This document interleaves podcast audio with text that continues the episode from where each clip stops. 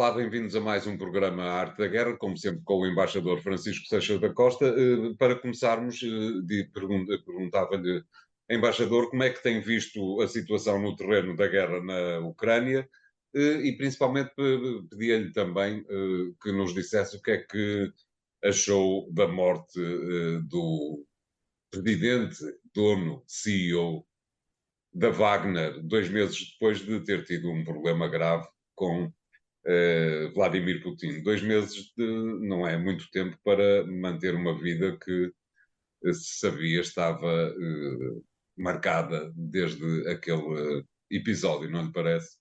Sim, digamos que as perspectivas sobre a saúde de, de Prigozhin, nós aqui já tínhamos abordado. Exatamente. Era, era uma saúde precária, segundo muitas perspectivas, e essa precariedade acabou por por confirmar-se uh, com a sua morte numa, naquilo que parece ser um atentado ao avião onde seguia, um dos dois aviões da, da Wagner onde seguia, aliás com o seu número 2, o que representa uma quebra em termos de regras de segurança fundamentais. Mas eu, se o António me permite, eu em relação à guerra da Ucrânia queria deixar uma nota nacional, que é uh, a ida de Marcelo Rebelo de Sousa à Ucrânia e o discurso que ele teve relativamente à Ucrânia. Só uma pequena nota no sentido de dizer, o Presidente da República uh, português era talvez uh, dos últimos, foi talvez dos últimos a ir à Ucrânia e, não, não obstante António, eh, António Costa ter ido, Augusto Santos Silva ter ido, Marcelo Rebelo de Sousa decidiu nesta sua ida à Ucrânia, para além, digamos, de uma manifestação de grande afetividade relativamente à causa ucraniana, mesmo na relação com, com o, o presidente ucraniano, decidiu fazer uma, duas declarações relativamente a duas questões eh, que, não sendo contraditórias com aquilo que é a postura do governo português, são, no, no modo enfático como foram feitas e no modo definitivo como foram articuladas, ligeiramente dissonantes com o, o, com o discurso de António Costa. Eu quero com isto dizer o seguinte: eh, Marcelo Rebelo Sousa eh, fez uma, digamos, uma declaração muito forte relativamente à, necessidade da, presença da Ucrânia eh, na NATO, da entrada da Ucrânia para a NATO, e da entrada da Ucrânia para a União Europeia. Quer António Costa e os dirigentes socialistas, nomeadamente o Ministro dos Negócios Estrangeiros, têm sido favoráveis a essas duas linhas, mas têm sido ligeiramente mais cautelosos na na definição de alguns critérios base que têm que estar subjacentes ou, ou, ou que têm que anteceder eh, esse passo. Eh, Marcelo Rebelo de Sousa eh, foi bastante mais longe, enfim, num discurso de natureza mais política e presidencial, que, portanto, não, não criando uma dissonância com o governo, de certa maneira, eh, houve um sublinhado mais perentório do que aquele que o governo costuma fazer, porque o governo considera que as condições para a entrada da Ucrânia para a NATO eh, precisam de passar por um conjunto de, de, de, de circunstâncias eh, que têm a ver com a pacificação global num pós-conflito, e, e, a entrada para a União Europeia pressupõe duas discussões muito importantes dentro da União Europeia, que é, por um lado, a questão do financiamento, tendo em atenção o peso que a entrada da Ucrânia revela, eh, representa eh, para as finanças da União Europeia, quer a questão do, do, capacidade eh, eh, de poder dentro da União Europeia. Isto é, tem que haver uma redefinição dos modelos de poder, porquanto a, a, a Ucrânia, a sua entrada, eh, criaria uma tensão muito grande com,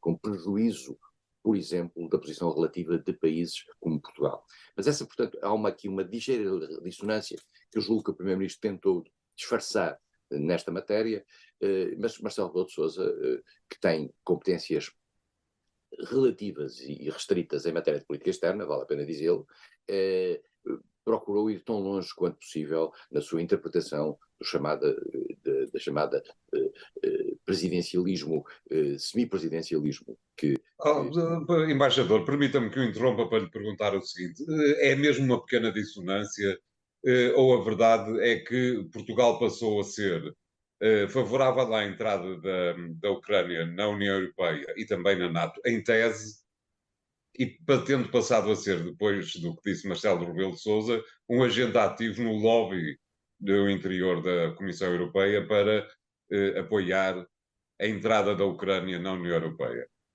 Quem marca a posição do governo em matéria de, a, matéria, a posição de Portugal em matéria de política externa é o governo. Certo. A República tem uma função de representação e o, quase sempre, eh, e é uma tradição felizmente que se mantém em Portugal, há uma grande consonância nas duas posições. Eh, quem, quem, vai dar o, quem vai fazer o follow-up de todas as posições que Portugal tem vindo a assumir neste quadro é o Governo. E é o Governo que, que o fará quer no âmbito da União Europeia, quer no âmbito da NATO, e, e, portanto, digamos, as palavras do Presidente têm um peso importante e interessante, mas não passam, não passam daí. E, e, portanto, a posição do Presidente, volto a dizer, não altera minimamente a posição de Portugal no quadro da negociação, quer da entrada da Ucrânia para a NATO, quer da entrada possível da entrada da Ucrânia para a União Europeia. Eh, eu julgo, aliás, que em relação à NATO, António, já aqui dissemos, há uma, há uma coisa muito simples. Que é a União Europeia é mais complicada. Mas se um dia a Ucrânia ganhar esta guerra, a Ucrânia será membro da NATO. É tão simples quanto isso. Se a Ucrânia não ganhar esta guerra, muito provavelmente a condição da Ucrânia ser ou não membro da NATO estará na negociação que se fará com a Rússia.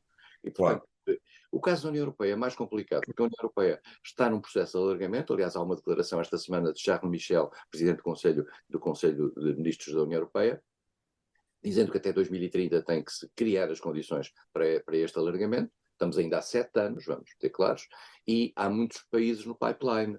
Eh, como seja a Albânia, como seja a Macedónia, como seja até a Bósnia-Herzegovina, mas também eh, há, há, há, outros casos que, que, que, não podem ser de, deixados de parte, Montenegro, a questão, a questão da, própria, da própria Sérvia, e portanto eh, há aqui questões complicadas nos Balcãs Ocidentais, e o caso da Ucrânia tem uma dimensão tal no peso da mudança dentro da União Europeia que pressuporá uma mudança estrutural eh, e ainda não há condições de natureza política dentro da União para fazer este debate, particularmente num tempo de crise como o que estamos. Claro. Este ponto. Relativamente a Perigosino, eh, há aqui um ponto, um ponto interessante. Eh, é muito claro uma coisa, foi muito claro uma coisa, e já e, na altura não falámos muito nisto, porque isto, entretanto, cruzou-se bastante com, a nossa, com, a nossa, com as nossas férias, mas uh, o grupo Wagner, é, é, para já, é um, não é o único grupo militar que trabalha com o, o, as Forças Armadas russas. Há vários outros grupos que trabalham com as Forças Armadas russas. Mas o grupo Wagner era manifestamente aquele que tinha maior capacidade, maior visibilidade, tanto mais que Prigozhin, o, o seu CEO, como o António disse, era, tinha uma máquina mediática própria eh, que projetava, de certa maneira, a ação do grupo.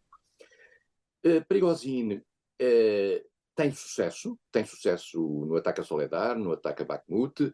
Eh, o Wagner, eh, vale a pena dizer que o Wagner foi criado em 2014, quando da, da, da separação de, de, das duas repúblicas de Donbass, está muito ligado, digamos, ao Donbass, e por isso mesmo é, é preciso explicar a razão pela qual eh, Prigozhin, quando, quando saiu para eh, Rostov, que é colado ao Donbass, eh, foi muito bem recebido, pela simples razão de que ali estão populações muito próximas do Donbass, é praticamente do outro lado da fronteira. Ehm, Prigozhin, o Wagner é um grupo patriótico, era visto como um grupo patriótico. Prigozhin tinha uma certa popularidade, aquele aspecto um pouco truculento, como nós o vimos atuar, numa certa Rússia tem a sua força, particularmente porque ele fazia aquilo no sentido de mostrar que estava insatisfeito com o modo como os militares estavam a levar a, cabo a guerra, tanto mais que ele tinha tido com o seu grupo sucessos específicos muito reconhecidos pela população.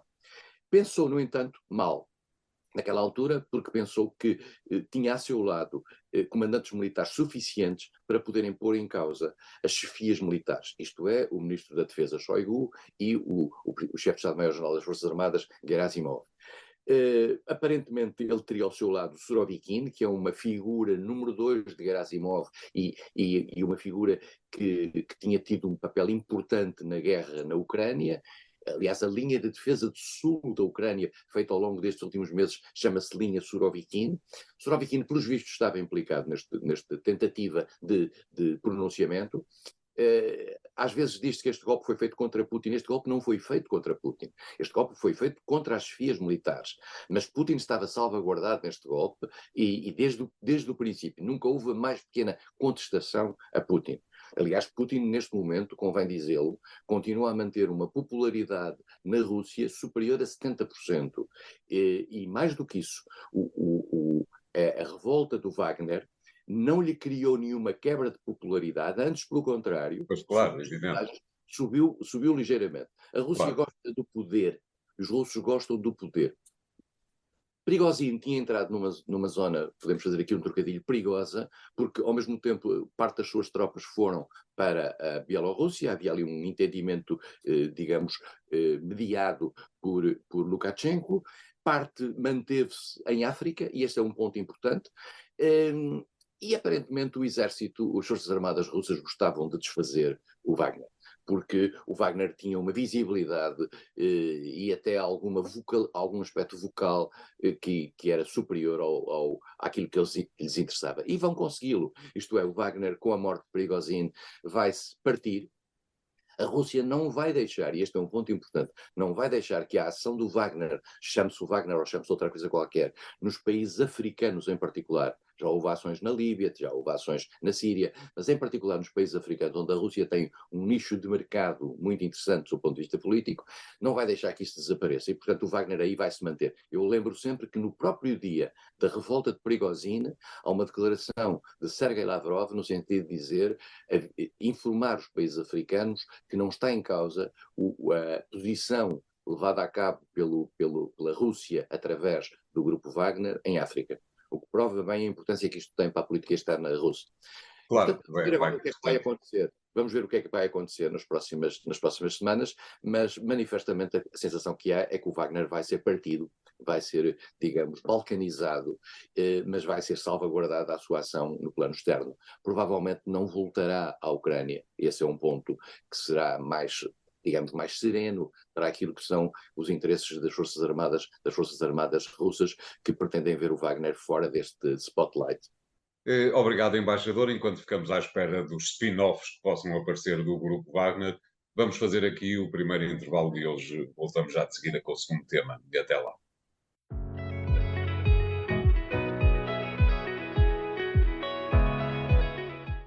Bem-vindos à segunda parte da Arte da Guerra, desta vez para pedirmos ao embaixador que analise uh, connosco aquilo que tem sido uh, a prestação das, dos dois maiores partidos espanhóis, no sentido de tentarem encontrar uma forma uh, conjugada de chegarem à presidência do próximo uh, governo, do próximo governo espanhol, numa altura em que o país está absolutamente assoberbado por aquilo que se poderia chamar uh, o beijo do Homem-Aranha.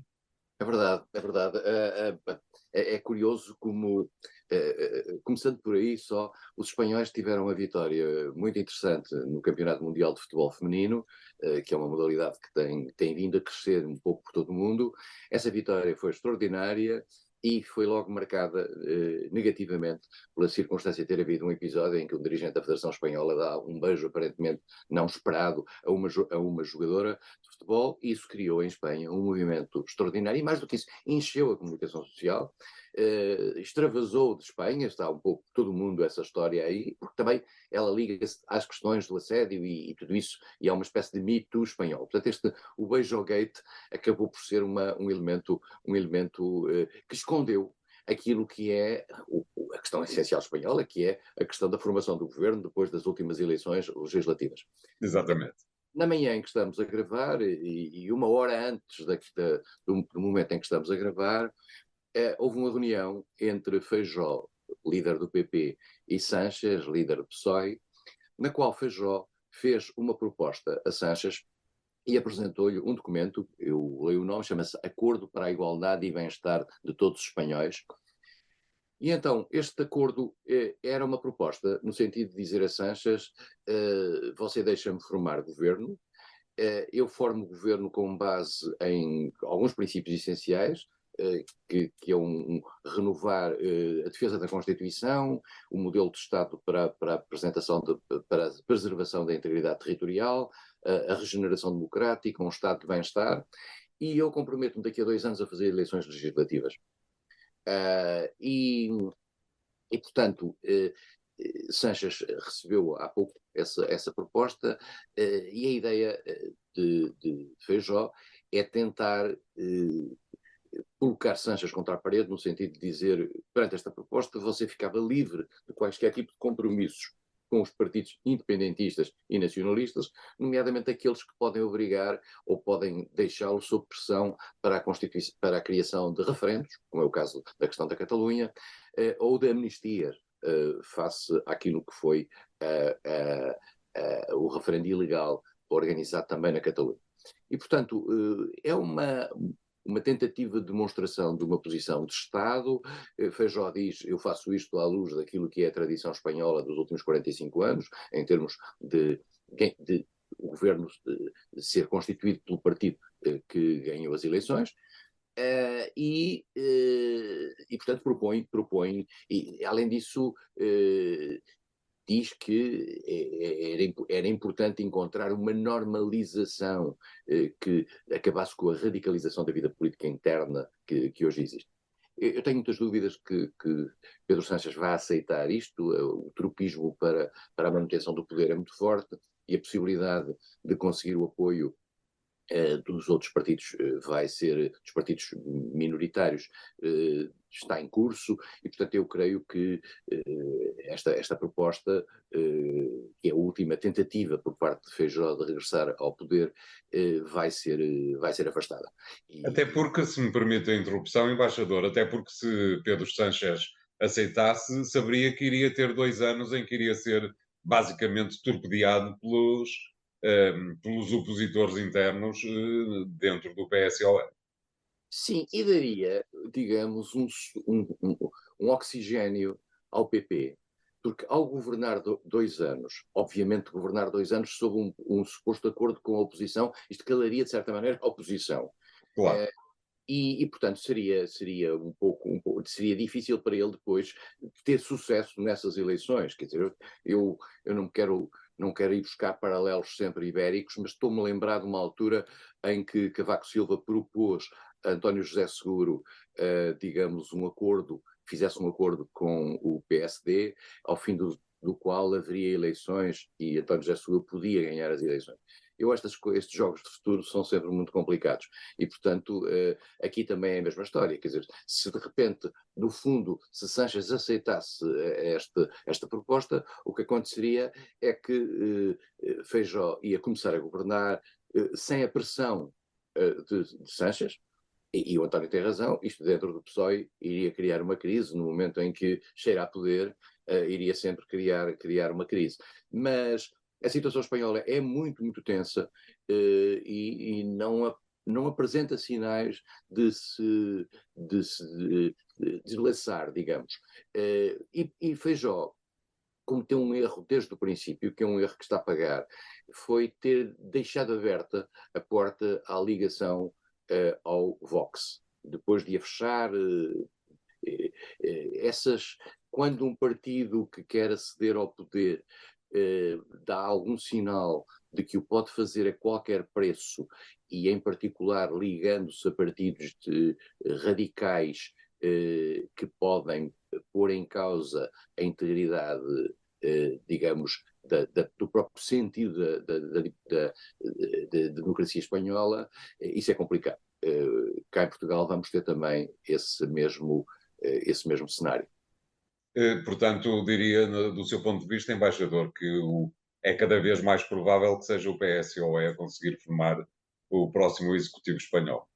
Está na mão do Puigdemont e do Juntos para a Catalunha.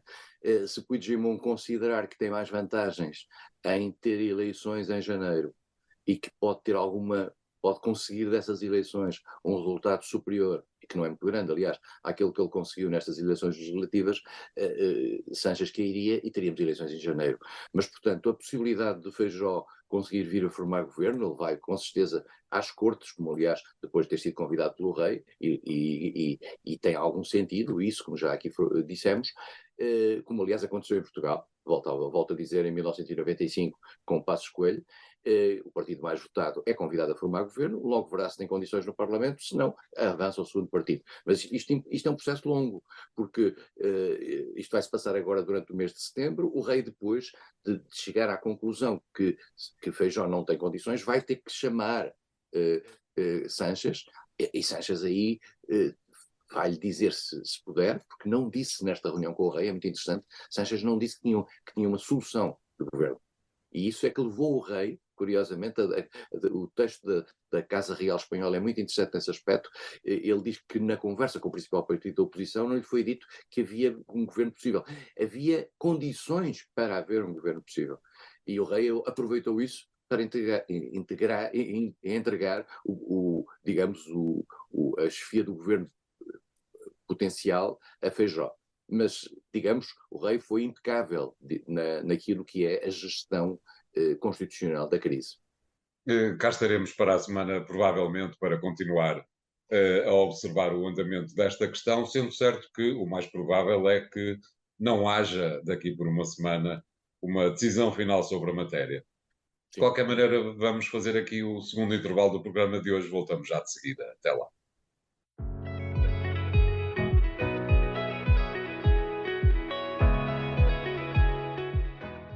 Bem-vindos à terceira parte de A Arte da Guerra, desta vez para pedirmos ao embaixador Seixas da Costa que nos fale um pouco sobre uh, a forma como observou uh, a viagem, de, a viagem muito badalada, digamos, do presidente brasileiro Lula da Silva à, à Angola, eh, vindo dali de uns quilómetros ao lado, da África do Sul, onde esteve eh, na cimeira, na 15ª cimeira dos BRICS. Se não estou em erro, uma coisa e outra não estão tão separadas quanto eh, seria imaginável à partida. Não, o Brasil dá amostras com Lula, eh, e temos aliás aqui assinalado, de uma grande atividade no quadro internacional, Atividade essa que começou desde logo com, a, com, o surgimento daquelas propostas para a paz na Ucrânia e, e uma certa visibilidade de Lula nesse sentido. Lula tenta recuperar aquilo que existe no imaginário internacional da sua bem-sucedida passagem pelo poder em matéria internacional. Lula era das figuras mais interessantes, digamos, no mundo, no mundo ocidental. Uh, teve, foi convidado por toda a gente e na altura era uma vedeta internacional um, depois, o que lhe sucedeu, e em particular o período de Bolsonaro, eh, criaram uma nuvem sobre o Brasil muito forte, e Bolsonaro foi uma, uma entidade nula no plano externo. Lula procura recuperar isso e procura também recuperar, de uma certa maneira, até para efeitos internos, algum orgulho brasileiro uh, nesse aspecto. Uh, Lula regressa, assim, ao poder no plano internacional num quadro diferente, isto é, no passado ele era um líder do Sul que o Norte olhava com simpatia e, e, e, e com, com, eh, gestos de aproximação. Lula eh, titulou aquilo que foi a parceria estratégica entre o Brasil e a União Europeia, era convidado regular eh, para o cafezinho, como ele dizia, das reuniões do G7, eh, e ia, digamos, criando uma patine à volta da imagem do Brasil, no sentido de que quando e se houvesse uma mudança institucional no quadro internacional, o Brasil estivesse na primeira linha dessa, do aproveitamento institucional dessa mudança em termos de visibilidade e de poder. O mundo mudou, Lula regressa ao poder no momento em que a, China se afirma no plano internacional, e a China é um, é um, parceiro importante do Brasil, a China é o maior importador de commodities, o Brasil é um, é um dos grandes exportadores de commodities e tem uma relação muito forte. Uh, há aqui um irritante neste aspecto que é a Rússia e, e, a circunstância da Rússia, entretanto, ter caído sob uma espécie de tutela da China por virtude do isolamento da Rússia no quadro internacional pela invasão da Ucrânia. E o Brasil procura colocar-se aqui no meio, às vezes com uma linguagem um tanto ambígua, eh, que o mundo ocidental não gosta muito, eh, mas, digamos, tolerada, dado o peso que o Brasil tem. Eh, isto veio coincidir também com o momento em que a China procurou, digamos, dinamizar os BRICS, o conjunto de países em desenvolvimento, tinha sido criado inicialmente por, por, por, pelo Brasil, pela Rússia pela Índia e pela China, que depois se alargou à África do Sul. São países que têm entre si algumas identidades, e a principal identidade é, é a circunstância do, dos, desses grupos, eh, no fundo, quererem ser uma espécie de projeção do outro lado da moeda relativamente ao G7. Uh, e, e, portanto, esses grupos têm uma certa ambição no plano internacional. Têm uma ambição, mas têm entre si grandes contradições. Alguns são democracias, como é o caso do Brasil, uh, da África do Sul, uh, mas da Índia também. as outras são autocracias, como é o caso da Rússia, como é o caso da China. São países que têm eh, entre si eh, complementaridades. Há países nucleares com bomba, com bomba, nuclear, como é o caso da Índia, como é o caso da China, como é o caso da Rússia. Há outros que, que dispensaram isso, que foi o caso da África do Sul e do Brasil. Eh, são países que têm um, um, ponto comum, como eu digo, que é eh, contestarem a ordem internacional atual. E procuraram, a China procurou, procura utilizar os BRICS agora como uma forma de extensão, digamos, do seu poder. E, por isso mesmo, propôs o alargamento dos BRICS. Esse alargamento dos BRICS, ao que parece, não terá sido muito bem aceito no início, quer pela Índia, quer pelo Brasil, porque quando se faz parte de um clube pequenino, fazer parte do clube, a exclusividade é muito importante, mas a China conseguiu dar um salto em frente e, e, e garantir o alargamento dos BRICS. E garantiu, uh, é muito interessante o, modelo de alargamento, garantiu para a África do Sul, para, desculpa, para a Arábia Saudita e para o Irão, dois países que têm entre si uma conflitualidade muito grande, mas na qual a China tinha procurado ter um, uma ação de mediação, nomeadamente relativamente à questão do Iémen. Depois pôs os Emirados Árabes Unidos, uh, que são um aliado americano. Uh, mas que, digamos, é um contraponto na área uh, ao, ao, à, África, à, à Arábia Saudita e, e, ao Irão, é um grupo, é um país sunita. Depois em África foi buscar dois países, um que está em crise, como aliás aqui já analisámos, que for a Etiópia. Mas a Etiópia tem historicamente um papel central naquilo que é a unidade africana, e, e por outro lado é o único país africano que nunca foi colónia a não ser pelo período em que foi tomado, digamos, eh, invadido pela Itália. Um, e, portanto, é um país histórico, né? E depois o Egito. Ao fazer isto ao Egito, o Egito também é um aliado americano, vale a pena dizê-lo sistematicamente. E depois o Brasil leva uh, na riata a Argentina, que é um país que está fragilizado, sob o ponto de vista económico, vive uma crise interna muito grande, mas que o Brasil dá a mão. Que para o Brasil é um bom momento fazer fazer esta cooptação da Argentina num momento mau da Argentina. Dá um ar de generosidade latino-americana e de uma certa tutela que o Brasil gosta de ter eh, sobre a Argentina. É, é muito interessante este, este, esta, esta evolução do, do G7. Que, do, dos BRICS. Do é que tem saber em que medida é que os BRICS conseguem ter uma unidade operativa no futuro. Porque os BRICS não têm estrutura, não têm estrutura. Tem um banco, que é dirigido, aliás, por Dilma Rousseff, foi, aliás, um, algo que o Brasil conseguiu. Um, e, e, portanto, é muito difícil perceber o que é que eles vão conseguir para além de, de tomadas de posição conjuntas nestas reuniões.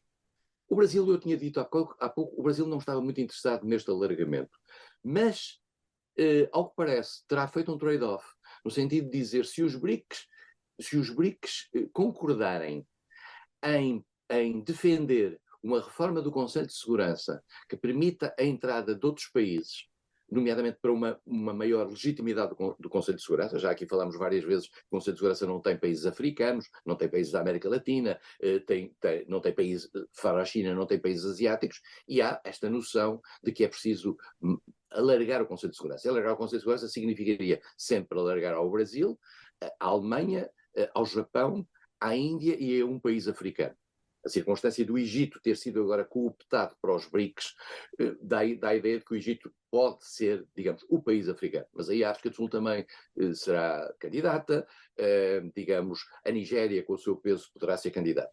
Mas o Brasil terá feito, terá conseguido, digamos, garantir que os BRICS vão interessar no alargamento do Conselho de Segurança.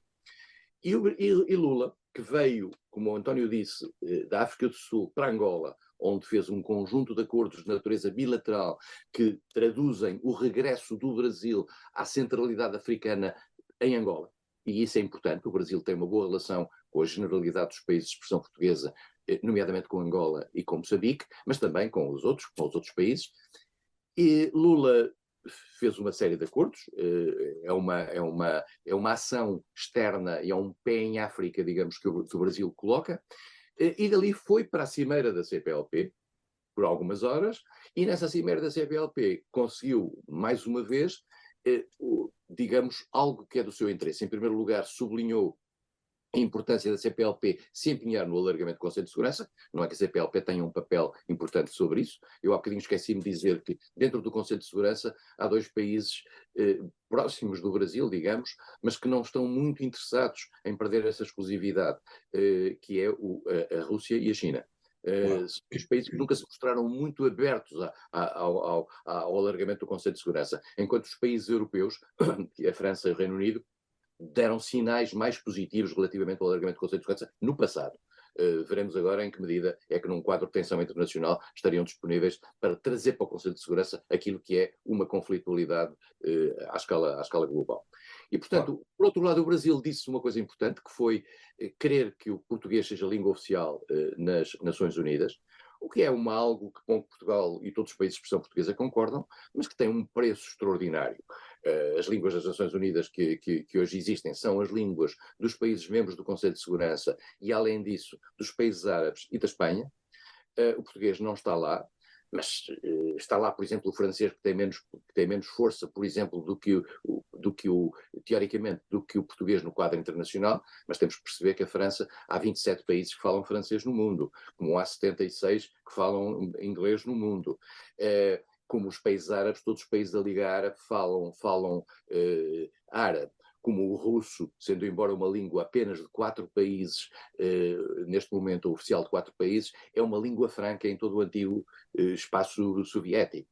Eh, e a China é o que é, em termos de peso de, do seu, da sua língua, só se fala chinês eh, na China, em Taiwan e em Singapura. É a língua oficial desses três países. Eh, e, portanto, Lula está aqui numa centralidade e numa movimentação interessante no plano internacional. Eu devo dizer que, como português, fico satisfeito pela simples razão de que eh, é bom para os interesses da língua portuguesa que um país de língua portuguesa se mostre ativo e capaz de afirmar a sua força no plano internacional. Não funciona contra nós, imagino, imagino, que poderá haver algumas reticências neste momento em alguns setores, no sentido de dizer lá está o Brasil e Angola e agora nós não perdemos força em Angola. O mundo não se faz assim, a realidade das coisas não é assim. Há espaço em Angola para Portugal, para o Brasil e para outros países como a França ou a Itália ou a Alemanha, que também estão lá de forma, de forma eh, muito forte. E, portanto, esta subida do Brasil é algo que eu acho que nós devemos ver com simpatia e, e devemos apoiar. Muito bem, obrigado, embaixador. Continuaremos a acompanhar este tema, nomeadamente o tema da língua portuguesa, por muito que haja portugueses que falem agora ucraniano, mas também não há de ser por isso que a língua eh, portuguesa perderá uh, o seu, a sua vontade de se afirmar no mundo. Uh, o programa fica hoje por aqui. Continuem a acompanhá-lo nas redes sociais e no site do Jornal Económico, onde encontram versões com imagem ou apenas em podcast. Obrigado, até para a semana.